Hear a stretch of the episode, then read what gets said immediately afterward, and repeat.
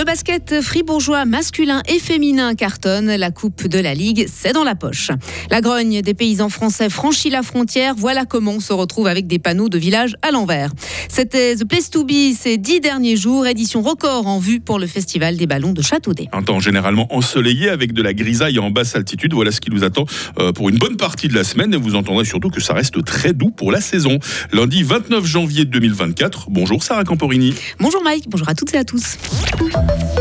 2 sur 2 pour les clubs euh, fribourgeois de basketball. Oui, Fribourg Olympique et Elfic ont remporté hier la Coupe de la Ligue et les joueurs de Thibaut Petit ont dominé Vevey en finale alors que la formation de Romain Gaspo a pris le meilleur sur trois torrents.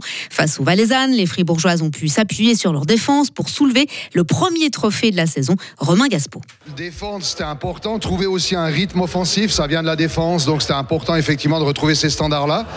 Euh, ça nous permettait d'arriver avec une meilleure, euh, meilleur rythme offensif, donc c'est clairement pour moi une priorité absolue. On sait, mine de rien, qu'on a aujourd'hui deux étrangères, un peu moins d'impact offensif quand même. Donc il faut, trouver des ressources ailleurs. Et euh, donc défendre mieux, c'était important. Ouais. Et retrouver un résumé complet de ces finales de la Coupe de la Ligue sur notre application Frappe. En ski alpin, Marco Odermatt remet les pendules à l'heure. quatrième samedi, le Nidwaldien a remporté le deuxième Super G du week-end hier à Garmisch-Partenkirchen. Troisième, le Bernois Franjo, Franjo von Almon a fêté son premier podium en Coupe du Monde. Le fribourgeois Alexis Monet n'a pas terminé la course. Les femmes, elles, étaient à Cortina d'Ampezzo. Et c'est Lara Goutte Berami qui s'est imposée en Super G la gruérienne Noémie Colli a terminé 16e, son meilleur résultat de l'hiver. En tennis, Yannick Sinner est revenu de loin pour remporter son premier titre du Grand Chelem. L'Italien a gagné la finale de l'Open d'Australie qui l'opposait à Daniil Medvedev hier à Melbourne. Après avoir perdu les deux premiers sets, il s'est accroché et a remporté les trois derniers. Vous avez peut-être vu des panneaux de village retournés ce week-end. Hein. vous n'avez pas de problème de vue. Il s'agit d'une action de paysans, des paysans romans qui, comme leurs homologues français, sont en colère. Trop de paperasse, trop de pression. Leur secteur est en crise et les agriculteurs suisses ne veulent plus se taire. Les explications d'Amel Stéphane. L'idée de retourner ces panneaux vient de la France. C'est pour illustrer le fait qu'on se fait marcher sur la tête, explique un paysan de la région. Le mouvement a commencé la semaine passée avec la création d'un groupe Facebook intitulé Révolte agricole suisse qui a pour but de dénoncer la pression que met la Confédération sur les agriculteurs. C'est l'État qui dicte comment on doit travailler. On en a ras-le-bol, explique-t-il sur le groupe. Depuis le début de la guerre en Ukraine, nos paysans ont vu leur salaire baisser de 6,3%. Finalement, on leur impose de produire plus pour recevoir moins à la fin du mois. On nous a demandé de planter plus de céréales pour au final baisser le prix juste avant la récolte, raconte un agriculteur fribourgeois agacé. Et puis en France, Sarah, les paysans menacent de bloquer Paris. Ils veulent en effet entamer le siège de la capitale dès cet après-midi pour une durée indéterminée. Selon eux, les mesures proposées par le gouvernement en faveur de leur secteur sont insuffisantes.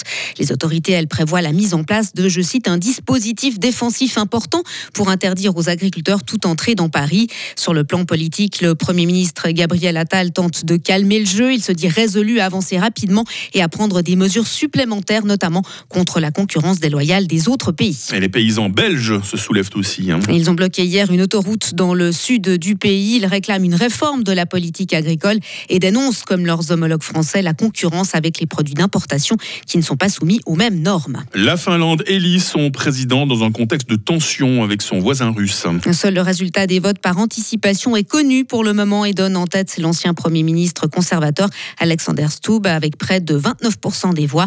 L'ancien ministre des Affaires étrangères, Pekka Avisto, le suit avec un peu plus de 25% des suffrages. Retour en Suisse, euh, Sarah, avec le carton de la 44e édition du Festival international de ballons de Châteaudet. La manifestation qui s'est achevée hier s'annonce record, même si on attend encore les chiffres officiels. L'affluence constatée sur place et les bouchons générés sur les routes menant à la station sont déjà la preuve de l'engouement suscité par la manifestation. De quoi rendre le président du comité d'organisation, Lionel Burnand, très heureux. Il avait d'ailleurs déjà fait ses propres estimations quant à la fréquentation. L'engouement du week-end incroyable, mais vraiment incroyable. Euh, je pense qu'on va faire partie des éditions records. J'estime, ce matin j'ai fait mes propres estimations, entre 45 et 50 000 personnes sur toute la manifestation. C'est du jamais vu.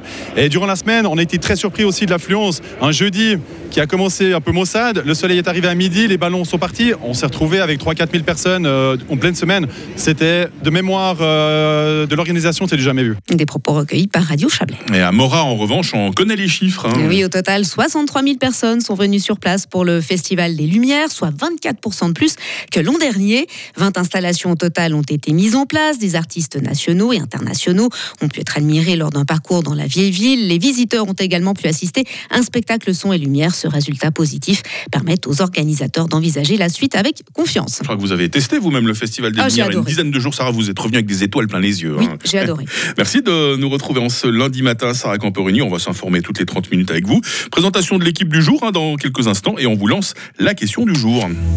Retrouvez toute l'info sur frappe et frappe.ch. Il est 6h06. La météo, avec le garage carrosserie Georges Beauvais à Agrolais et la Ford Fiesta qui vous procure un plaisir de conduite absolu. La journée débute sous quelques bancs de brouillard. Plus généralement, c'est toute euh, l'ambiance en dessous de 600 mètres qui risque d'être brumeuse aujourd'hui hein, au-dessus. C'est un temps euh, bien ensoleillé qui nous attend. Les températures minimales aujourd'hui, 0 degré à Fribourg, 1 degré à Morat, 3 degrés à Romont et puis ça s'envole un peu cet après-midi. hein.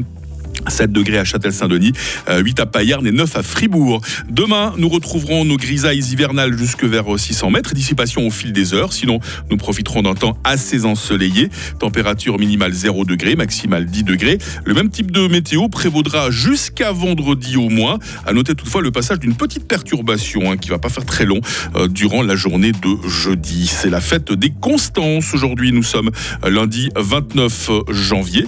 Euh, le jour se lève à 8h exactement. Il fera jour jusqu'à 17h.